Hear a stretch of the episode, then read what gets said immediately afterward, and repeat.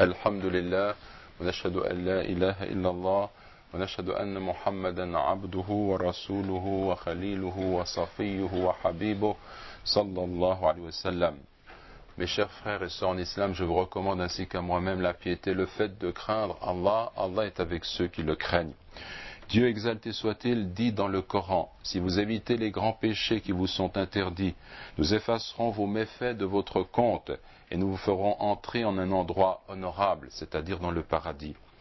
L'abandon de la prière est considéré en islam comme faisant partie des grands péchés que Dieu a interdits dans son livre de façon réitérée, tout comme l'a fait le messager de Dieu lui-même, sallallahu alayhi wa sallam, dans de nombreux hadiths. Cela parce que la prière est le pilier de la religion.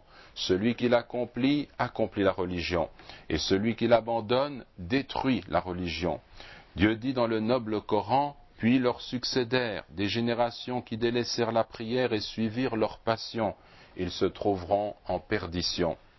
Commentant ce verset, Ibn Abbas a dit le sens de ils délaissèrent la prière ne signifie pas qu'ils l'ont complètement abandonnée, mais qu'ils retardaient le moment de son accomplissement.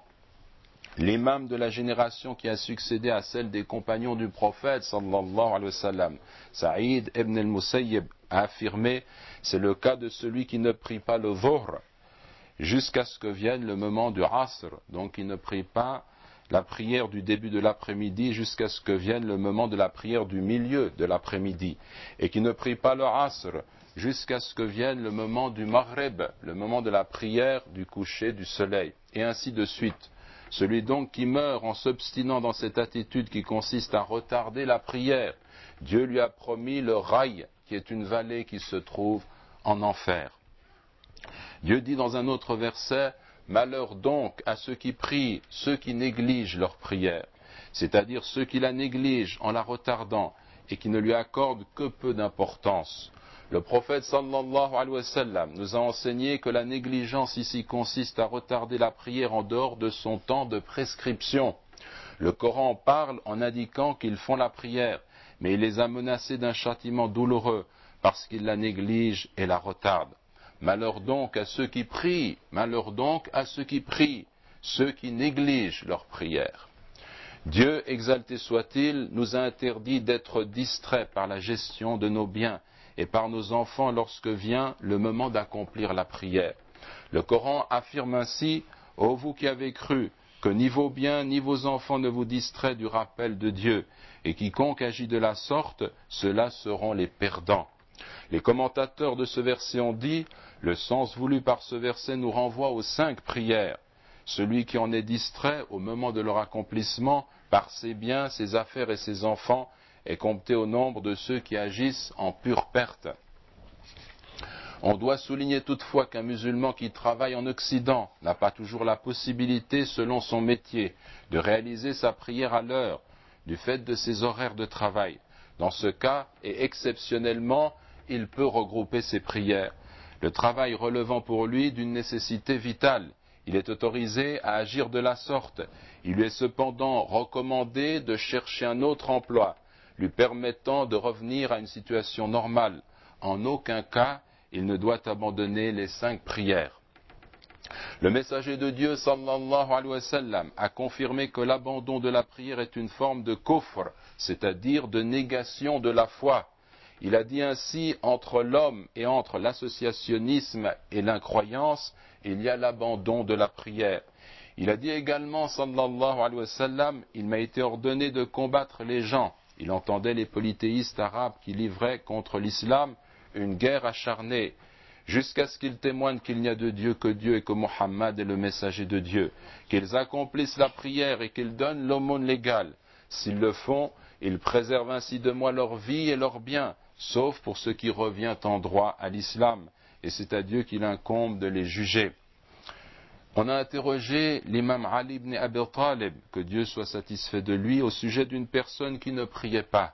Il répondit, celui qui ne prie pas est un négateur, un kafir. Celui qui ne prie pas est un négateur.